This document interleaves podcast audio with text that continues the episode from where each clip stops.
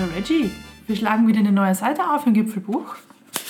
Und zwar geht es heute mit dem Campingbus durch La Palma. Nicht verwechseln mit Las Palmas, es ist La Palma. So ist es. Und wie der geneigte Hörer herausfinden wird, wir hangeln uns Stück für Stück durch die Kanarischen Inseln. Ja, genau. Also es ist, ähm, es, es hat tatsächlich ein kleines bisschen Ja, System, muss, genau. muss man schon zugeben. Wir haben genau morgen vor einem Jahr haben wir die Folge mit Teneriffa mit dem Campingbus äh, gelauncht, habe ich, durch Tatsächlich? Zufall- ja, habe ich durch Zufall Okay. festgestellt. Ich Das hatte kein System. seit, Seite 26. Aber ja, genau, wir waren ähm, unterwegs auf La Palma. Ich glaube, es ist die drittkleinste Äh, oder viertgrößte. Wikipedia sagt fünf größte. Okay, also die, ja, dann Mhm. Also wir, wir, von oben gerechnet. Genau, wir, wir rechnen von oben. Ähm, und im Gegensatz zu den ganzen anderen Inseln werben die damit, dass sie so unglaublich schön in grün sind. Mhm, deswegen wird sie auch Isla Verde genannt. Sie ist übrigens, ähm, also wie du sagst, die fünftgrößte und hat einen 9,5% Anteil des gesamten kanarischen Archipels. Also macht nicht mehr ganz 10% der Landmasse aus. Und es wohnen 81.000 Leute dort, was im Vergleich zu El Hierro eine Überpopulation ist. Das stimmt, das stimmt. und ähm, genau, wir waren wieder mit dem Campingbus unterwegs. Bevor ich es aber wieder, wie, immer, vergesse am Ende zu sagen, sage ich es diesmal am Anfang. Wir haben ein ähm, Real-Life-Video, also ein Mitschnitt unserer Tour gemacht, mit Bildern versehen und werden die hier verlinken irgendwo in den Kommentaren im Text. Und das heißt, äh, wer diese Tour nachfliegen möchte mit Bildern, kann das dort tun oder jetzt einfach zuhören oder beides machen. Sehr gut. Genau, das, ich vergesse es immer am Ende, deswegen sage ich es einmal vorneweg. Der Campingbus, wo kam der her? Äh, Jetzt Kappa war letztes Jahr, dieses Jahr hast du den wo gebucht? Ah, ganz klassisch auf Airbnb. Stimmt, Airbnb hat ja auch ähm, äh, nicht nur Höhlen und äh, Hotels. Boote, Boote, und ähm, Unterwasserkammern. Ja, es gibt tatsächlich auch Busse. Was aber recht interessant ist, ist, dass die ähm, Versicherungslage bei Fahrzeugen anders ist als bei Immobilien, aber da kommen wir vielleicht später noch drauf.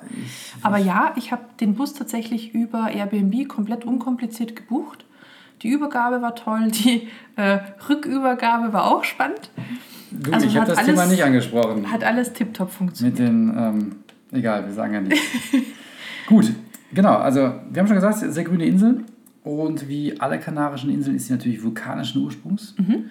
Und der letzte Ausbruch war gerade erst 1971. Hm? Weißt, du, weißt du, wie viel es insgesamt gab? Wie viele Ausbrüche? Vulkanausbrüche. Lass mich kurz mal zählen. Also, vor 20 Millionen war der erste. Äh, Nee, seitdem die äh, so, Menschen die Insel entdeckt haben. Das war Ah. übrigens 1992, ah, 1492. Haben die Menschen die Insel entdeckt? Haben die, äh, ja, die, Ich wollte gerade sagen, da haben wir schon Menschen die restliche. Welt diese Insel entdeckt. Also seit der Entdeckung nennt man ja so. Ne? Äh, gab sieben Ausbrüche. Und ähm, das, was ich an der Stelle lustig fand, also abgesehen von diesen sieben Ausbrüchen, die dokumentiert sind, das Ausbruchsrisiko innerhalb der nächsten 50 Jahre ist 50 Prozent. Ja, aber Ausbruch heißt halt nicht, dass das die ganze Insel wegreißt und alle. Das ist mir schon völlig Das klar, ja aber so- es, es, es klingt aber tatsächlich Genau, das klingt drastisch. voll dramatisch. genau, das ist das. Ähm, sie ist eigentlich eine der Wanderinseln schlechthin. Mhm. Auch noch nicht so ganz überrannt wie vielleicht ein äh, Teneriffa oder Gran Canaria. Ich habe tatsächlich den Satz gelesen, dass sie bisher vom Tourismus verschont wurde. Also wäre das eine Krankheit. Das stimmt aber wiederum auch nicht, weil der Flughafen, den wir da gesehen haben, der ist nun echt ein, Das stimmt. Ähm, Überdimensioniert. ein äh, riesen Touri-Bunker, hätte ich beinahe gesagt, obwohl da trotzdem ein paar Maschinen landen, wie auch immer. Ich habe hier übrigens drei Punkte und ich habe es nicht geschafft, diese drei Punkte ohne eine Unterbrechung von dir in einer Reihe zu sagen. So müssten wir uns tatsächlich so eine Art Regiebuch So. zulegen, ne? Ich will jetzt ganz kurz noch das zu Ende führen, womit ich, ich habe angefangen, der erste Punkt war grünste der Kanaren, das war- ist mittlerweile zehn Minuten her, glaube ich. Isla Verde. Ähm, genau, den Rest hast du ja schon ein paar Mal eingeworfen. Also, es gibt nämlich den größten Erosionskrater der Erde auf La Palma.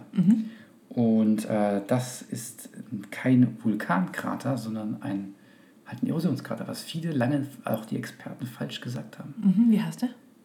Das ist diese ähm, Caldera, schieß mich tot, habe ich vergessen. Das merkt man, dass wir nicht da waren. Ich, Taburiente oder so ähnlich. Wurscht, kommen wir später noch zu. Ist auf jeden Fall der Caldera größte, de Taboriente. ist Genau der so größte Erosionskrater der Erde. Und warum ist das Ganze so insgesamt so wenig touristisch? Weil es da kaum Strände gibt. So, jetzt habe ich meine ersten vier Punkte von dem ersten Satz abgeschlossen. Jetzt unterbrich mich so viel, wie du magst. Okay, also wir können da gleich weitermachen, weil ich habe nämlich ähm, gelesen, dass es drei, also insgesamt sind es Schildvulkane, die von oben aussehen wie so ein komplettes Schild und die sind tatsächlich eher auf Inseln unterwegs, auf unserer schönen blauen Erde, wie zum Beispiel der Thai, der auch einer ist, das sieht von oben auch so aus und eben auf La Palma auch. Was auch spannend ist, einer der größten Vulkane der Erde ist auch so ein Schildvulkan, das ist der Mauna Loa, der ist auf Hawaii. Und der erste Fun Fact dieser Episode, der größte Schildvulkan unseres Sonnensystems, und ich wusste gar nicht, dass man das so festmachen kann, zumindest den man heute kennt, ist äh, am Mars. Und zwar ist das der Olympus Mons, heißt der. Und rat mir, wie hoch der ist. Der ist 9736 Meter hoch. Nee, 26 Kilometer. Oh, ist krass. da lag ich ein bisschen daneben. genau. Äh, ja, nicht schlecht. Können wir ja vielleicht mal eine Folge drüber machen. Wenn wir Mark Über Watney, wenn wir. Mark Watney treffen. Genau, vielleicht können wir Mark Watney tatsächlich ähm, als, als Interviewgast noch einladen. Ja. Genau, und da jetzt die oh. Brücke zu spannen, Ja, ne, wie du ich gesagt hast, ich kann nicht so viel ja. unterbrechen, wie du willst.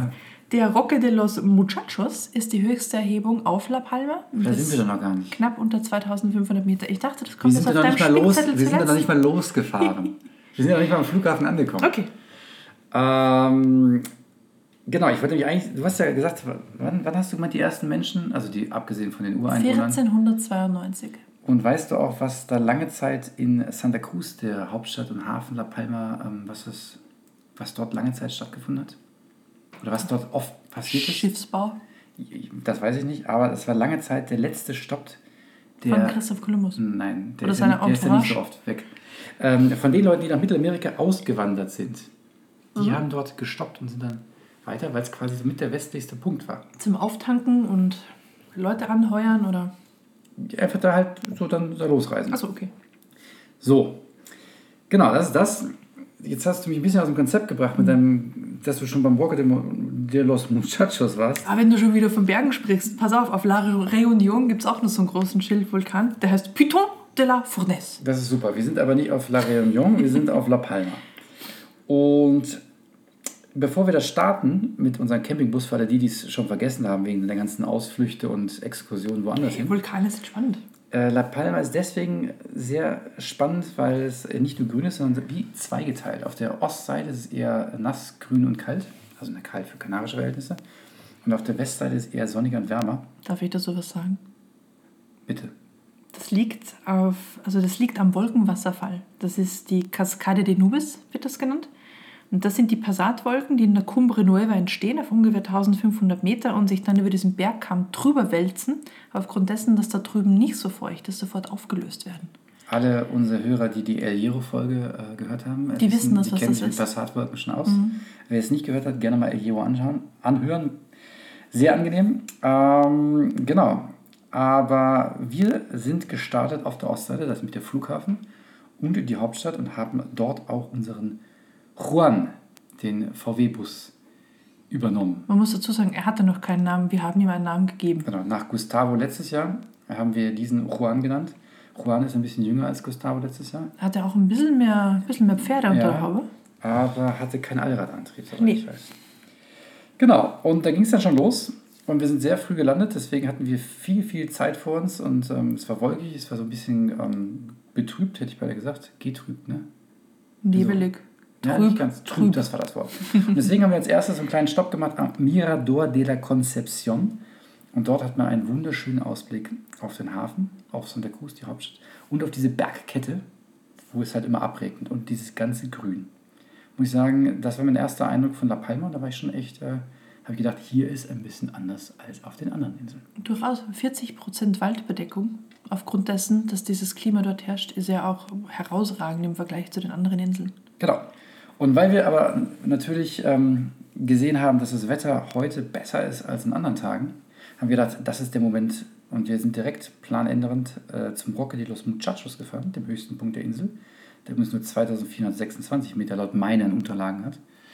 Ich glaube, das hast du irgendwas von ein bisschen mehr gesagt. Aber ich Knapp nicht- 2500. Okay. Also Wollen- man, wollen man, man, kann ihm das schon zuschreiben. Ne? wollen wir gelten lassen. Und ähm, die Straße da hoch, die wir gefahren sind, die, ähm, ja, da muss man schon ein paar Mal kurbeln. Hast du wieder super gemacht. Ähm, Er hat Oran uns ja auch gut unterstützt. Und die Straße, wir hatten echt Glück, ist öfter mal gesperrt. Entweder wegen Überflutung im Frühjahr oder Steinschlag. oder Steinschlag, Und exakt. deswegen haben wir gedacht, das ist der Moment. Und wir sind hoch und es war wirklich äh, gar nicht so viel los. Wir hatten insgesamt echt eine ganze Zeit echt Glück mit, mit anderen Touristen. Aber oben, was halt echt am spannendsten war, man geht dann so, ich würde sagen, so 10 Minuten geht man dann äh, zum eigentlichen ne, Punkt da hinten raus. Und teilweise halt in den Wolken, dann zog es wieder weiter, wieder nicht in den Wolken. Das sah echt herausragend aus. Und wir haben es gesehen. Wir haben es gesehen. Wir haben es gesehen. Von, also Rudi, Alpen falls Rudi, du zuhörst, genau. danke, dass du uns drauf gestoßen hast. Wir haben es gesehen. Das Brockengespenst. Ja, es gibt es wirklich. Es ist grandios. Wir haben sogar Fotos gemacht von Wir haben auch Brockengespenst. Fotos gemacht, ja. Und für alle, die jetzt nicht wissen, was ein Brockengespenst ist, dein Einsatz. Das ist ähm, eigentlich eine, eine optische Täuschung, eine Spiegelung, die man sieht, wenn man in Wolken steht und von hinten die Sonne auf einen drauf scheint. Das heißt, man sieht dann seinen eigenen Schatten in den Wolken oder im Nebel, je nachdem, und einen heiligenscheinförmigen, Wie so eine Corona. ja, so, so, so, so ein Kreis auf, auf seinem Kopf in Regenbogenfarben, also in der Regenbogenabstufung, Ja. abgefahren. Und äh, Regenbogen ist auch ein gutes Stichwort. Wir haben dort oben echt viele Regenbögen. Heißt Mhm. es Regenbögen oder Regenbogen? Regenbögen, glaube ich. Ja. Genau.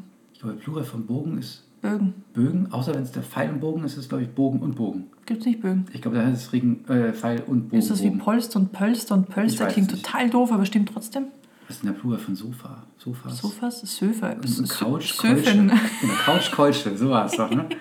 genau, also man sieht oben sehr viele Regenbögen, äh, die ähm, ja einfach echt, also der, der oben, der ist schon sehr eindrucksvoll. Und das ist vielleicht auch der Grund, warum die äh, da oben diese Stationen für die Sterngucker hingebaut haben. Das sind richtig viele Falls die nämlich Observatorien. mal ähm, nichts zu gucken haben in den Sternen, können sie einfach Regenbögen schauen. Genau. Oder die anderen Inseln angucken, weil von da oben sieht man, also wir haben nichts gesehen, was relativ wolkig durchzugig war, aber von da oben sieht man El Hierro, La Gomera und Tenerife. Ja, sieht man später aber auch. Mhm. Und äh, ich habe den Namen vergessen, wie das heißt. Das ist irgendwie so ein Lichtschutzgebiet. Es ist ein Lichtschutzgebiet, genau. Heißt es so, ne? Ja. Genau. Und deswegen darf man nur bestimmte Formen von Lampen anhaben. Mhm. Und nachts auch das Licht muss man reduzieren. Genau, weil sonst haben die im Observatorium nämlich nichts zu gucken. Und deswegen, wenn man da lang fährt, sieht man öfter so Parkplätze mit Schildern, so Sternguckerschildern. Und da kann man besonders schön Mhm. äh, Sterne gucken. Und wer keine Lust auf Sterne gucken hat, da oben der Roque de los Muchachos eignet sich perfekt für riesige Wandertouren, die wir in Klammern nicht gemacht haben, da oben. Aber kann man gut wandern gehen. Aber es ist oben auch, wir hatten mit Sonne hatten wir glaube ich 15 Grad, als die Wolken wieder drüber gezogen sind, hatten wir 5 Grad und deswegen sind wir sofort wieder ein Stück hinuntergefahren. Und Das sind zwar, halt doch knapp zweieinhalbtausend Meter, ne? genau, und zwar zum Kulturalpark da äh, La Zarza. La da. Zarza oder Sarza, keine Ahnung, wie man es ausspricht. Das ist ein Museum mit den, ich hätte beinahe gesagt, Ureinwohnern und deren Steinzeichnungen. Und man kann da eine kleine Wanderung machen und sich live anschauen, wie die damals in den Stein gehackt haben. Ähm, ein interessanter Stopp. Ja, Und auch ein Wert, ein paar Euros zu spenden, um das zu erhalten. Also, wenn man auf dem Weg dort runter ist, gerne anschauen. Aber direkt weiter, unser nächster Halt war, denn das Ganze mit dem Berg rauf, Berg runter, das sind jetzt alles keine Kilometer an Entfernung, aber das ist halt einfach zeitintensiv. Und es wurde Zeit, sich einen ersten Platz für die Nacht zu suchen. Und dort sind wir gestoppt am, ich glaube, dem Mirador zum Playa de Nogales. Das ist ein Parkplatz an der Küste mit einer atemberaubenden Steilstraße runter, ein Mir nee, äh, Camino.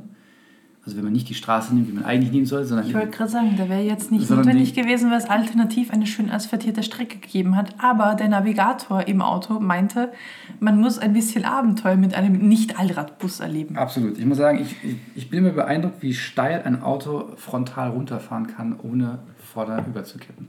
Und wie gut ist es, in dem Moment angeschnallt zu sein, damit man auch im Sitz gehalten Ja. wird. Also schon, äh, die Bremsen funktionieren auch sehr gut. Ja. Genau, der Playa de Nogales. Man kann da oben parken und dann ist man so 20, 30 Meter über der Küste. Und von dort kann man noch eine kleine Wanderung machen. Und das haben wir getan. Es geht nämlich einen Weg an der Küste lang, so Treppen, die hinunterführen. Und zu einem zu besagten Playa de Nogales. Und erste, erste Begeisterung, eine Dusche an einem Strand mitten im Nirgendwo. Fand ich Hammer. Fabelhaft, oder? Das Mit- kann man sich bei uns gar nicht vorstellen. Mit Halterung für die Surfboards, dass du einfach dann einhängen kannst, während du duscht. Das ist einfach ein, ein Service da, der ist unglaublich und wirklich weit und breit kein Mensch. Und auch sonst der Strand, also ich würde da jetzt nicht schwimmen gehen, weil es ähm, sah echt krass aus. Die Brandung war schon krass. Da würde ich auch sagen, da überlebt man nicht lange, aber ja, das ist richtig toll. Und dann noch eine Sache, die, die, ähm, die hatten so diese, ähm, wie soll man das sagen, Da war eine Diese Frau unterwegs, Aussteiger, Aussteigerfrau. Frau unterwegs mit, mit Hund, die gerade äh, so, so einen kleinen Weg hochkam oder runterging, glaube Und ich. ich gesagt, ihr soll nicht Genau. folgen. Da habe ich schon gedacht, okay, das ist jetzt in jedem südamerikanischen Film ist das so. Da wirst du erst ausgeraubt, dann vergewaltigt und dann getötet. Und dann genau. Ja? Und ins Wasser geworfen. Und ins Wasser und deine geworfen. Leiche wird wochenlang nicht gefunden. Und dann habe ich erst gedacht, okay, hm. Das ging ja wirklich so, ein, so wie so einen steilen Abhang in einen Spalt hinein. ja, also kein Fels. offizieller Weg, nichts. Wirklich Nix. einfach Und das war Geländer auch nur so. Schotter und es rutschte alles. Und äh, unten stand ein Mann. Da habe ich auch schon gedacht, jetzt, na, okay, aber wir sind ja schließlich am Kanaren, was soll denn da passieren? Und äh, da unten war in dieser Spalte drin eine unterirdische, Eine, eine Grotte. eine Grotte, genau. Eine, Ja, wo leicht war, also noch, noch Licht reingefallen ist Aber minimal. und äh, die beiden da unten am Baden waren. Nee, warten wir nicht, die stand am Wasser. Ich dachte, er war baden. Nee, nee, er stand am Wasser. Okay. Aber wie gut, dass wir mal Taschenlampe dabei haben. Oben im Auto Schnorchel und, äh, und, und Flossen. Ganz ehrlich, wenn es nicht so spät gewesen wäre, ich wäre da gerne reingeschwommen. Mhm. Da- Das war wirklich sehr spannend. Also wenn ich nochmal da bin, werde ich das auf jeden Fall nachholen. Kann ich nur empfehlen. Playa de Nogales ist auf jeden Fall auf meiner äh, Top, ich würde sagen Top 10 Mhm. der Insel mit drauf. Wahrscheinlich sprechen wir deswegen auch drüber. Bestimmt. Genau, das war der erste Tag und ähm, die erste Nacht. Und ich muss mir sagen, niemand da. Völlig allein, Stimmt. Gänzlich allein. gänzlich allein. Bis morgens irgendwie die äh, Sonne hochkommt, der Nebel, der leicht diesige Nebel sich verzieht und äh, dann die Müllabfuhr runterdüst über diese besagte schräge Straße, wirklich mit einem Karacho Richtung Steilwand fährt, zusammenschleift, rausspringt, diesen einen Mülleimer leert, der da steht und exakt mit dem gleichen Auftritt, also so wie sie aufgetreten sind, auch diese Szene wieder verlassen haben. Das war abartig. Ich muss sagen, dass überhaupt da unten ein Mülleimer steht, schon echt Hut ab und dann auch geleert werden. Aber klar, wenn sie irgendwo Duschen an den Strand montieren, dann Ja, werden sie dann auch. gibt es auch da Infrastruktur. Ne? Aber das ist echt spannend gewesen, wie, wie die wirklich dieses, die, diesen Müllwagen durch diese Straße manövriert haben. Wahnsinn. Ich bin sehr froh, dass wir dann noch nicht selbst auf der Straße waren und hochgefahren sind. Die hätten uns weggejuckt, glaube ich. Wahrscheinlich. Mhm. Also wirklich Hut ab vor diesen Skills. Deswegen hast du auch locker mit diesem VW-Bus ähm, Absolut Camino locker, geschafft. natürlich. Genau, der nächste Tag. Erster Halt, äh, die, ich sag mal, wieder von dem halbwarmen Gefilden wieder ein Stück den Berg hinauf nach Los Tilos. Kann man, wenn man nachschaut, der erste Punkt, den man dazu findet, ist ein Wasserfall. Der ist wie so ein Canyon, wo man reinlaufen kann, mit vermoosten Tunneln und sowas. Und dann ist dann wieder der Wasserfall. Und nebenbei ist noch ein riesiges Wandergebiet, also auch da wieder perfekt zum Wandern. Aber halt, ne, oben ein bisschen frischer. Ich würde sagen, so 10 Grad oder so hat es da oben. Vielleicht. Ja, und, und so Regen, Niesel, irgendwas, Genau. bisschen Wind. Also es ist echt lustig, wie, wie schnell sich da die, das, das Klima, die Temperatur insgesamt ändert mit 1000 oder 2000 Ja. Höhenmeter Unterschied. Oben ist noch ein Museum, wo man so ein bisschen äh, sich da die, das so anschauen kann. Und irgend so ein Restaurant, von dem wir nicht waren. Ja, und halt, ja, es lädt natürlich wie die ganze Insel zum extremen Wandern ein. Also gibt es auch die Karten da oben. Also es ist wirklich perfekt dokumentiert, ausgeschildert und ähm, sehr empfehlenswert. Aber uns war das ein bisschen zu frisch auf Dauer, hätte ich beinahe gesagt. Und wir wollten ja auch ähm, noch ein Stück weiter, beziehungsweise erstmal wieder runter ans Meer. Äh, und zu einem Ort, der dann wieder fast gegensätzlich war, weil wieder viel wärmer. Und ich musste kurz mal nachschauen. Ich finde den Namen gar nicht mehr. Ich habe das irgendwo aufgeschrieben. Aber ich weiß es nicht mehr. Ist nicht schlimm. Warum sind wir da hingefahren? Weil da nämlich ein Meerbad ist. Ich glaube, das ist, ähm, ich glaube, das ist der Char Piscina Charco Azul. Ja, Chaco Heißt Azul. genauso, heißt genauso wie auf El Hierro, ist aber völlig anders. Das ist so ein, so ein, wie heißen diese Naturbäder? Und mit so einem schönen Kaffee kann man super frühstücken, schwimmen gehen und rechtzeitig vor dem aufkehrenden Sturm ähm, wieder einpacken. Denn da ist dann der Wellengang selbst in so einem Naturbad echt krass. Das lag nämlich ein bisschen höher, weil es gibt ja diese Naturbäder, die direkt einfach nur so eine leichte Abgrenzung zum Meer haben. Das lag tatsächlich höher, dieses Ding. Und die Wellen haben aber da, als dann wirklich die Flut aufkam, richtig reingepeitscht. Ja. Und wir hatten zwischendrin, zwischendrin so richtig, richtig gutes Wetter da unten und dann sagte uns der, der Barmann so, hey, Sturm kommt auf, gleich ist es vorbei. sind Und wir auch- so, wo? Und dann war auch wie so ein Schalter, es fing an zu regnen ohne Ende. Und deswegen sind wir dann ähm, direkt wieder zum Wagen weitergefahren, zum nächsten Stopp. Und ähm, der, muss ich sagen, hatte, war für mich zweigeteilt. So eine Mischung aus absoluter Enttäuschung und oh, welche Überraschung. Und zwar diese Laguna di Barlovento. Das war da, wo diese, diese Gänse da äh, rumgelaufen sind. Das ist so ein riesen, riesen, riesen Picknick-Area äh, mit ähm, Grillstellen, mit fließend Wasser, mit Toilettenhäuschen, mit Duschen. Also die Amerikaner würden sagen Recreational Area. Das ist nicht nur ein Park, sondern das ist Park mit allem, was man an Infrastruktur für Freizeit Ja. braucht. Man kann sein, sein Zelt zwischen die Bäume stellen, man kann sich theoretisch anmelden, wenn man irgendwie zu einer, ich weiß nicht, zwei Minuten am Tag, wenn die die geöffnet haben, da sind. Oder Da halt auch ein paar so Bungalows auch. genau, Bungalows kann man mieten. Wir waren wirklich absolut die Einzigen. Niemand war da. Man könnte auf diesem Gelände locker, ich würde sagen, 500 bis 1000 Leute unterbringen. Vermutlich, ja. Ja. Und die treten sich nicht ja. mehr auf die Beine. Ja. Und also wirklich überall diese Grillhäuschen mit Wasser und also fließend Wasser. Das ist, wenn man da unterwegs ist, man muss, was das angeht, nichts dabei haben.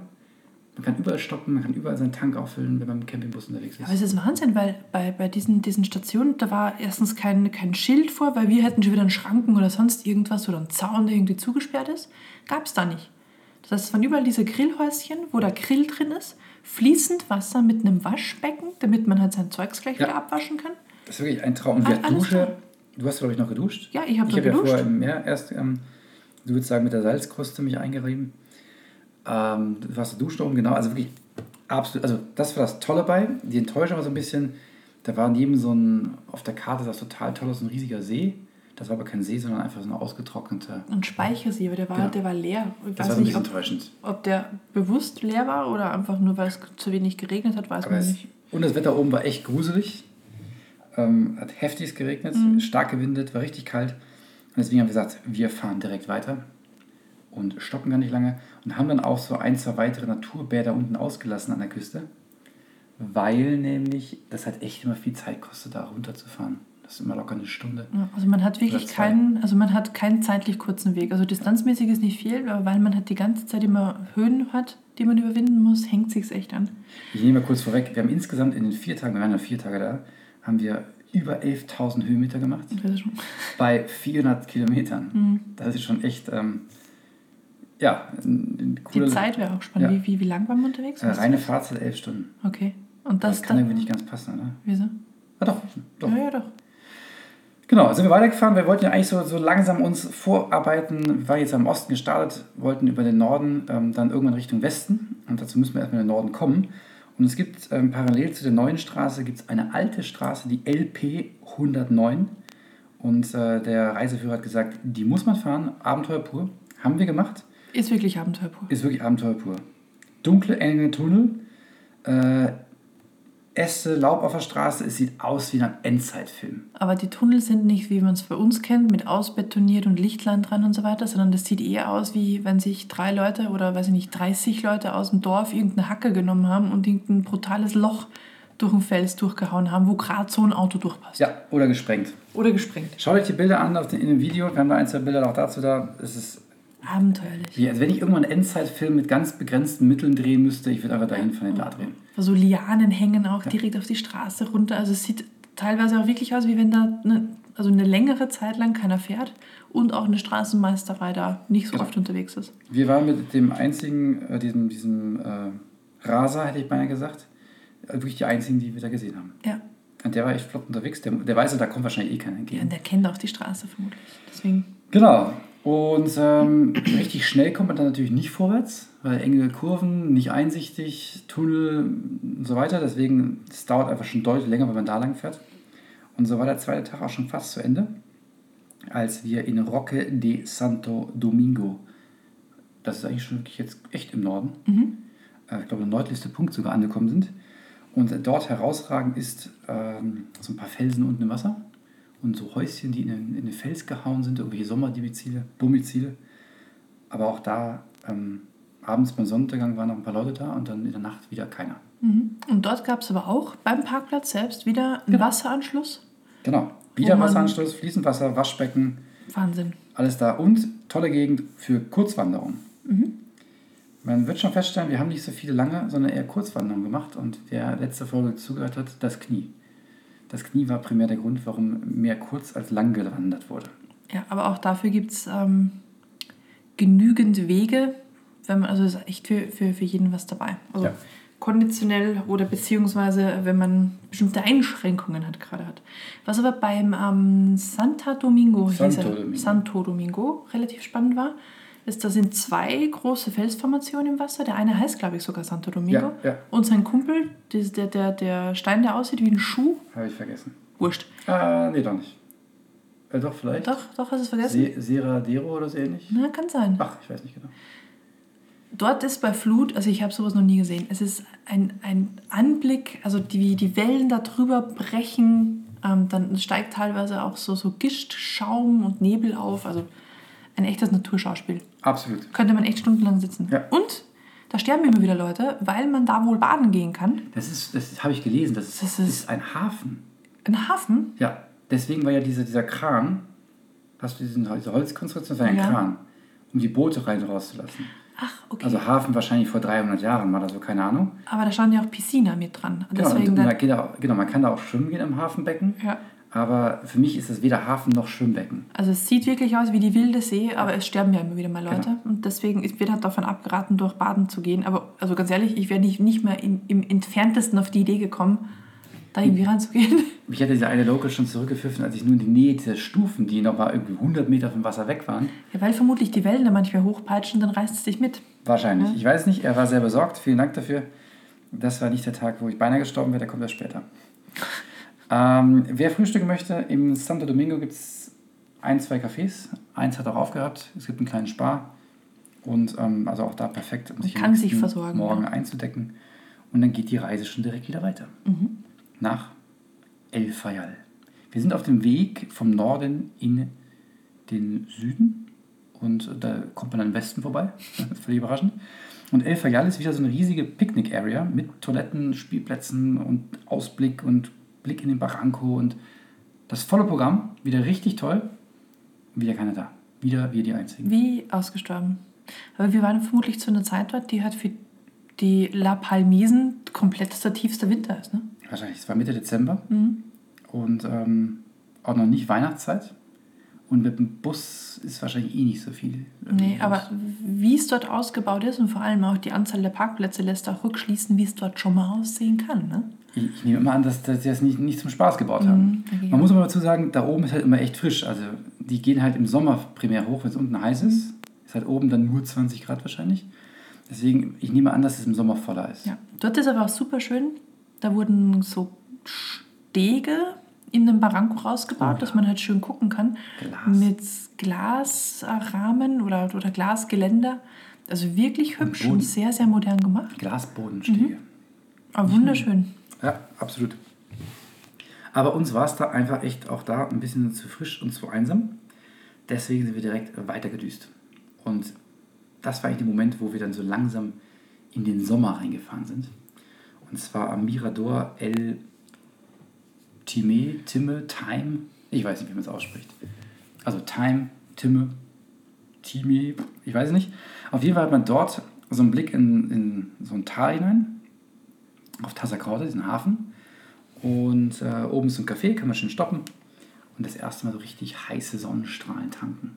Also wo man schon Sorge hat, wenn man 15 Minuten sitzt, dass man Sonnenbrand Ja, kriegt. ja, Mhm. mhm. das ist zu Recht. Und von da aus geht dann so eine, so eine sehr, sehr äh, kurvenreiche Passstraße oder Bergstraße hinunter zum Puerto de Tazacorte. Wie hieß denn die Stadt, die man von oben gesehen hat? Nicht die untere Tazacorte, sondern die andere? Ähm, Haben wir da den Namen noch davon? das war entweder Los Llanos oder El Paso. Los Llanos muss das gewesen sein, weil El Paso ist noch im Hügel oben. Ja. Das sieht von diesem Café da oben, also bevor man wieder runterfährt zum, ähm, zum, zum Porto, sieht es aus wie so die Market Street in San Francisco. Das ist Mini San Francisco. Das ist exakt gleich. Das ist auch so ein, eine große Straße, die hat dieses Land, also diese, dieses Bild komplett beschreibt oder bestimmt. Und daneben dehnt sich diese, diese Stadt noch weiter aus. Von, von Los, Los Llanos oder El Paso gibt es auch viele Touren, die dann in die Caldera, in dieses, das Wandergebiet hinein, in diesen Erosionskrater gehen.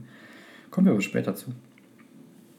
Genau, der Puerto de Tazacorte. Das ist eigentlich so ein, ähm, so ein uriges äh, Touri-Hafen-Fischerdörfchen. Ich glaube, zehn Hotels, alle so bunt gebaut. Und ähm, der Das ist echt nicht viel, ja? Nee, ist nicht viel. Der Hafen für halt so Fischer und ähm, andere Boote. Und da ist auch, glaube ich, der erste richtige Strand, den wir gesehen haben. Stimmt. Wahrscheinlich künstlich, vermute ich mal, weiß ich nicht. Ja, aber es war, war auch gut bevölkert für die Jahreszeit, also im Vergleich, wie wir sonst halt Leute so draußen gesehen haben. Aber du sagst kleiner Hafen, der Hafen ist hinten raus, Den kleinen Teil meine ich nie mit klein. ja, völlig überdimensioniert, weil man bereitet sich auf Kreuzfahrt vor. Genau, man hat, glaube ich, versucht, Santa Cruz äh, den Kreuzfahrthafen abzunehmen. Und sie haben da, ich würde sagen, auf der Größe von drei Fußballfeldern, haben Alles sie zu- alles zu betoniert. Da können, ich weiß nicht, locker mal 1000, 2000 Autos theoretisch einfach parken, zwei, drei Kreuzfahrtschiffe anlegen, riesige Betonklötze. Also schön ist das nicht. Nee, schön ist es nicht. Also wenn es dann bevölkert ist, fällt es vermutlich nicht mehr so auf. Aber so alleine so eine Betonwüste zu sehen, also den Inlandskater hat es gefreut. Ja, der, den hat es wirklich gefreut. Aber krass, ja. Äh, auch die Bilder, wenn dieser Typ nicht drauf gewesen wäre, jetzt ausgesehen, wenn man einfach so einen kleinen Hafen fotografiert, aber mit dem Typen drauf sieht man erst, wie riesig das ist. Ähm, ich habe was gelesen, ich weiß nicht, ob das stimmt und ich kann es mir einfach nicht vorstellen, weil es einfach die falsche Seite der Insel ist, aber angeblich sind die Eroberer damals hier in Tazakorte gelandet und haben von dort aus ähm, das erobert. Und Tazakorte, ich habe es leider vergessen mittlerweile, ist zusammengesetzt aus dem Namen vom Häuptling, den sie irgendwie platt gemacht haben und einem Teil vom Eroberer oder so ähnlich. Ja, Irgendwie sowas war das. die Geschichte haben die damals am Boot erzählt. Und- Stimmt, aber es wäre die falsche Zeit. Das kommt aber darauf an, weil von, von, von wo du kommst, weil Naja, die werden ja nicht von El Hierro gekommen sein. Nee, nicht, nicht von El Hierro, aber wenn du von Spanien runterdüst, kann es schon sein, dass du irgendwie auf der Ostseite mal landest. Das ist aber die Je nach. Strömung. Also, ich meine ich ja, sorry. Das macht für mich, Links, rechts, Schwäche, das macht für mich keinen. Sinn. Aber Nein, ja, es, ist, es ist die Überlieferung. wie auch immer. Kurz mal als Randnotiz. Und was kann man natürlich in Tazakorte noch machen? Man kann dort zum Wal- und Delfin-Watching ähm, äh, wie heißt das? Wal- und Delfin Safari heißt das, glaube ich, ne? im Deutschen. Safari hat man es Kann man aufbrechen. Das habe ich mir gewünscht. Genau, dann Ja. kann man sich völlig überraschend Wale und Delfine anschauen. Ja, und wir haben tatsächlich auch einige gesehen. Sehr viele sogar. Hätte ich nicht für möglich gehalten. Also Delfine noch ja, aber wir haben tatsächlich dann auch Wale gesehen. Ja. Muss ich sagen, Super schön. Die haben ja fast ein Versprechen abgegeben. Ich Ja. habe irgendwo gelesen, wenn du keinen Wal siehst oder Delfin, also nicht im Logbuch vermerkt, das ist Captain, dann kriegst du noch eine weitere Fahrt Mhm. umsonst. Aber es war, hat sich hier wirklich viel getan. Ja. Wir haben sogar Schildkröten gesehen. Kleine, größere. gesehen, genau. Ganz niedlich. Und auf dem Rückweg sind wir an der sogenannten Piratenbucht vorbeigefahren. Mhm. Also wirklich in den Fels rein so Häuser gehackt. Und äh, also eine Höhle, wo dieser völlig wahnsinnige Captain rückwärts mit dem Boot reinsetzt. Mhm. Man sieht quasi nichts, es wird dunkel und der fährt da einfach rein. Ich muss sagen, ähm, die wissen schon, das Volk zu unterhalten. Ja, Sehr amüsant. Aber sehr hier gut. auch wieder mit diesem Piratendorf. Was die wirklich können, ist in Klippen bauen. Das stimmt. Ja, und zwar sehr, sehr nachhaltig, weil ich weiß nicht, wie lange dieses Dorf da schon oder dieses Piratendorf nicht mehr bewohnt ist. Aber steht immer noch alles da? Oder ist es noch Es bewohnt? ist bewohnt. Das ist der Sommersitz der ähm, Palma, Palmalesen. heißen. So, okay, ich dachte, das Ja. wurde da mal Nee, gebaut nee. und das sind die Ruinen Nein, Anführungszeichen. Okay, die na sind- dann macht es natürlich Das sind Sinn. alles, ähm, die fahren da im Sommer hin und ähm, deswegen auch diese, ich würde da niemals reinspringen, aber deswegen wäre auch diese, diese Leitern, um rauszukommen. Stimmt, ja. So Deswegen eine sind- Poolleiter Ja, ins Meer. Wahnsinn. Ey, die Wellen klatschen da gegen die, gegen die Felsen und die springen da einfach rein. Ja, können das halt vermutlich. Genau, das war, ähm, das war Tazakorte. Und es war natürlich wieder Zeit für einen Stopp in der Nacht. Und äh, weil wir schon auf der Westseite sind, wo es eindeutig touristischer ist, da gibt es dann auch so Aber auch wärmer. ein, zwei ähm, Touri-Dörfer, die ähm, dann auch gleich, also wirklich richtig klassische Touri-Dörfer sind, haben wir das erste Mal nicht alleine übernachtet. Trotzdem war es sehr schön. Am Playa de Charco Verde, also wir sind quasi vom Charco Azul äh, zum Charco Verde weitergefahren. Und das ist so ein, so ein schwarzer Vulkansandstrand mit Bar, sehr angenehm und Dusche. Also für den Camper, der keine Dusche im Auto hat wie wir. Echt toll, kann ich nur empfehlen. Aber wenn ihr da schwimmen geht, ist es völlig egal, ob zwei Locals im Wasser sind. Die Strömung ist einfach der Killer. Ich habe wirklich gedacht, ich pack's nicht. Ja, und ich habe dich im Wasser auch nicht mehr gefunden. Da war ich schon draußen. Ja, kein, kein gutes Bild tatsächlich. Also insgesamt muss man da wohl sehr aufpassen. Das haben wir aber auch bei anderen Stellen gemerkt, wo wir reingegangen sind. Strömung ist arg. Unterströmung vor allem an Genau, das war, das war das Hauptproblem. Also die, die Wellen sind jetzt locker mal zwei Meter hoch. Und ähm, die ziehen halt dann natürlich unten raus. Und man muss aber mit eigentlich. welcher Wucht die Genau. rausziehen. Und ähm, die, die beid, beiden waren halt ganz entspannt da draußen im Schwimmen. Deswegen habe ich gedacht, wenn ich fünf Meter vom Wasser entfernt bin, kann es ja nicht so schlimm sein. Haha. Und äh, ich war echt froh, dass ich das wieder reingepackt habe. Mhm. Muss ich sagen, ähm, Nicht unterschätzen. Generell wusste ich vorher schon, aber jetzt äh, weiß ich, wie sie es anfühlt. naja, alles gut gegangen. genau, alles gut gegangen. Chaco Verde. sehr zu empfehlen. Wenn man halt weiß, wie man damit umgehen muss. Aber das Bier war auch ganz gut. Nachher. Gut. Geht's eigentlich schon auf zu unserer letzten äh, Nacht. Und zwar Im Süden. ganz im Süden gibt es den Faro de Fuencaliente oder so ähnlich. Das ist ein Doppelleuchtturm. Aber auf dem Weg dahin gibt es verschiedene Möglichkeiten, wie man da hinfahren kann. Ich würde empfehlen, eine von diesen engen Passstraßen zu nehmen. Dann kommt man nämlich durch so eine schwarze Lava-Gegend, die einfach aussieht, als wenn hier gerade das Armageddon gewesen wäre. Kannte man eigentlich nur von Teneriffa bislang. Und von Lanzarote. Stimmt, ja, und Lanzarote natürlich auch. Da ist alles Lava, Lava. Lava, Lava, Lava, Armageddon. Lava. Genau. Ähm, und hier genau, fährt man halt runter zum, zum Leuchtturm. Da kann man auch ganz gut über Nacht stehen, am unteren Bereich. Und da haben sie früher in so Salinen Meersalz gewonnen. Ja, früher ist gut, das tun sie ja heute noch. Jetzt ist ja nur noch, glaube ich, nur noch Show, oder? Mm, nee, nee, von dort kommt wirklich ein, ein Löwenanteil von diesem La Palma-Salz. Ja, aber das ist halt, die, die Mengen sind einfach so gering im Vergleich zu früher. Diese, diese, diese Wannen erstrecken sich ja da auf diesem ganzen, auf diesem ganzen Zipfel. Doch, doch. Ich Das ist nicht nur Show. Ja, aber ich glaube, es ist, es ist nur noch, um teuer Salz zu verkaufen. Es ist, es ist definitiv kein Leben, also kein überlebenswichtiges Business mehr. Das nicht. Nee, nee, nee. Das hat sich schon geändert, aber die ist schon noch eine komplett funktionierende ähm, Das habe ich, genau, aber ich glaube halt primär, dass einfach, dass sie so in Kleinstmengen und die da halt dann teuer verkaufen. Hm. Äh, kann man aber schön wandern gehen. Und best, bester Spot ist, glaube ich, der westlichste, nee, süd, Südlichste südlichste. Von da sieht man nämlich gleichzeitig Teneriffa, La Gomera und El Hierro. Mhm. Richtig schön. also Richtig von einem Punkt aus mit einem 180-Grad-Schwenk sieht man alle Inseln. Ja. Deswegen auch da ist ein Stopp ähm, sehr empfehlenswert. Wir hatten einen Nachbarn über Nacht, die sich irgendwo einen Fisch gefangen haben und den halt spät abends zubereitet, was ich sehr gemein fand. Da war ähm, das, Weil es äußerst lecker ja, der, der Fressneid war groß. Sehr groß. Mhm. Zumal ich ja noch immer noch Theorie pauken musste und einfach ähm, alles andere im Kopf hatte als Essen. Aber die, diesem leckeren Fischgeruch, muss ich sagen, nicht schlecht. Da war ich ein bisschen neidisch. Mhm. Genau, das war unsere letzte Nacht. Und dann ging es auf, eigentlich wieder zurück. Und wir haben einen kleinen Umweg gefahren, sind, sind einen kleinen Umweg gefahren, Über El Pinar. über El Pinar. Eine weitere Picknick-Area mit Toiletten und Wasser fließen und Bänken und so weiter. Schaukeln. Schaukeln und ein riesiges Wanderareal. Also auch wieder so eine Recreational Area. Also das ist unglaublich, wie die darauf achten, dass die zum einen so gepflegt aussehen. Also da liegt ja auch nirgendwo Müll oder so rum. Nee, ne? Die super. Toiletten alle immer echt in einem sehr, sehr, sehr sinnvollen Zustand. Bis auf die eine. Die ist irgendwie ausgefallen. Die haben noch zugemauert. Das ist ein, das ist ein anderes Thema.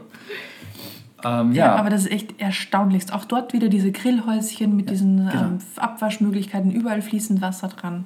Wahnsinn.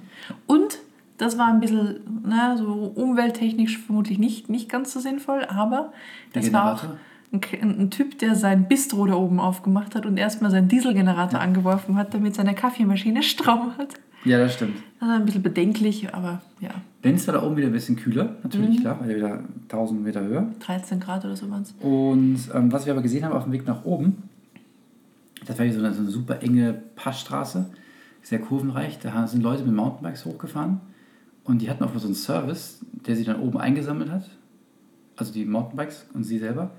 Oder sie halt vorher, wenn sie nicht konnten. Das fand ich sehr spannend. Das ähm, also quasi geführte Mountainbike-Tour. Und wenn du nicht mehr kannst, dann steigst du einfach ins Auto ein. Das hatten wir aber auf Gran Canaria auch schon mal gesehen. Die sind mit E-Bikes hoch und sind dann oben ins Auto gestiegen und sind dann wieder runtergefahren worden. Also, ne? Ja, sehr spannend. wo man sich eigentlich denkt, der Spaß fängt ja erst an, nachdem ich den höchsten Punkt erreicht habe, weil ich dann schön runterfahren kann. Aber offenbar liegt woanders die Freude. Genau. Und von da aus geht es dann wieder zurück nach Santa Cruz. Und man, man kann durchaus eine Spaziergang durch den Hafen und Santa Cruz empfehlen, wenn man nicht gerade an dem Tag die Kreuzfahrer da hat. Ja, Die Mein Schiff X347, was auch immer. das war ein Tui-Mein-Schiff. ähm, war da und natürlich waren dementsprechend Hunderte bis Tausende von Kreuzfahrern, die da ähm, die drei Stunden Landgang genutzt haben oder fünf und hat es sehr voll gemacht haben. Also nichts gegen Kreuzfahrer, aber es war einfach sehr voll. Vielleicht sollte man einfach dann nicht gerade an dem Tag dahin, wenn die auch da sind. Weil sonst ist es, glaube ich, ein sehr uriges Dörfchen. Mhm. Hat sehr niedlich ausgesehen. Das sind auch so ganz kleine Shops. Ja. So, eigentlich aber auch nur so mittelmäßig touristisch. Also dort und dann natürlich so diese Standard-Touri-Laden, aber sonst echt entzückend. Genau, und das war eigentlich unser Aufenthalt mit dem Campingbus auf La Palma. Und jetzt gibt es natürlich noch zwei Sachen, die ich nachreichen muss. Und zwar, ich habe auch noch zwei Sachen, die ich nachreichen muss. Das erste, ne, warum waren wir nicht in der Caldera wandern, haben wir schon gesagt. Ja. Wegen des Knies. Da gibt es unglaublich tolle Wanderungen. Ich kann echt nur empfehlen, den La Palma Wanderführer vom Rota. Ihr erinnert euch, ihr habt den schon gehört. Das war das Special Effect ganz am Anfang. Genau, das war das Special. ähm, da gibt es so eine Wanderung, die irgendwie, man geht da durch so ein, so ein, so ein, wie so Canyoning lang. Echt sieht hammermäßig aus. Das muss man aber machen, wenn man heile Knie hat. Wichtig dazu, ein paar von den Zufahrtsstraßen sind gesperrt, braucht man eine Lizenz. Muss man vorher anmelden. Also macht euch vorher schlau. Gibt es eine Seite zu, wo man sich da eintragen kann oder mit dem Taxi hinfahren lassen, aber auch das muss man vorher einmal planen. Und das zweite Thema, das ich sprechen wollte, ist die Stromversorgung. Ja, die war wieder mal, wie letztes Jahr auch auf Teneriffa, höchst eingeschränkt. Ja. Letztes Jahr hatten wir ähm, Probleme mit dem Solar beim Gustavo. Dieses Mal hatten wir einfach Kein Strom. keinen Strom. weil einfach diese USB-Stecker nicht gingen und auf der ganzen Insel es keinen zu kaufen gab. Sage ich jetzt einfach mal. Ja. Deswegen Powerbank mitnehmen, wenn man sowas macht. Oder einfach irgendwie vorher so einen Stecker mitnehmen. Stromversorgung ist dann doch wichtig, wenn man halt irgendwie sich wieder einchecken möchte im Flug. Oder man bei der Versicherung anrufen will, wie denn Schäden an VW-Bussen, die man sich geliehen hat, abzuwickeln sind. So, Also hier noch ohne, ohne die ganze Story zu erzählen, es ist echt erstaunlich, wie der Spanier, oder ich sage jetzt der, der La Palmese, der Kanarier, mit ähm, Schäden an geliehenen Autos umgeht, im Vergleich zu, wie das Also bei an seinem uns an geliehenen seinem Auto. eigenen Auto umgeht. So dermaßen entspannt. Wahnsinn. ja. Kann man, kann man sich echt ein Scheibchen abstellen. Aber ich habe ja auch von der Sabine Rückert in ihren, in ihrem Zeit-Verbrechen-Podcast gehört, dass der Deutsche ja zu seinem Auto steht, wie der Amerikaner zu seiner Waffe. Vermutlich ist das sehr ähnlich, emotional. Ja, aber das liegt wirklich daran, wenn du hier, also viele haben ja hier in Deutschland Leasingfahrzeuge oder, oder was auch immer. Und wenn da halt irgendwie eine Schramme dran ist, musst du sie halt bezahlen. Wenn also wer anders eine Schramme reinfährt und du bist tolerant und sagst, ach, ist doch nur eine blöde Schramme, dann musst du nachher dafür zahlen. Wenn ich Ja, ich weiß, dass das System Co. schon krank ist an der dich Quelle. dafür blechen ja. lassen. Ja, ja. Das heißt, wenn einfach die Quelle entspannter wäre und sagt, hey, das ist nicht ein Auto. Aber selbst beim, Bekau beim, beim gekauften Auto. Ich habe ein Auto gekauft und irgendjemand fährt mir eine Delle rein. Unser eins geht nicht weg und sagt, hey, hier ist ja nur eine Delle. Der Ja. Franzose ist da auch entspannter.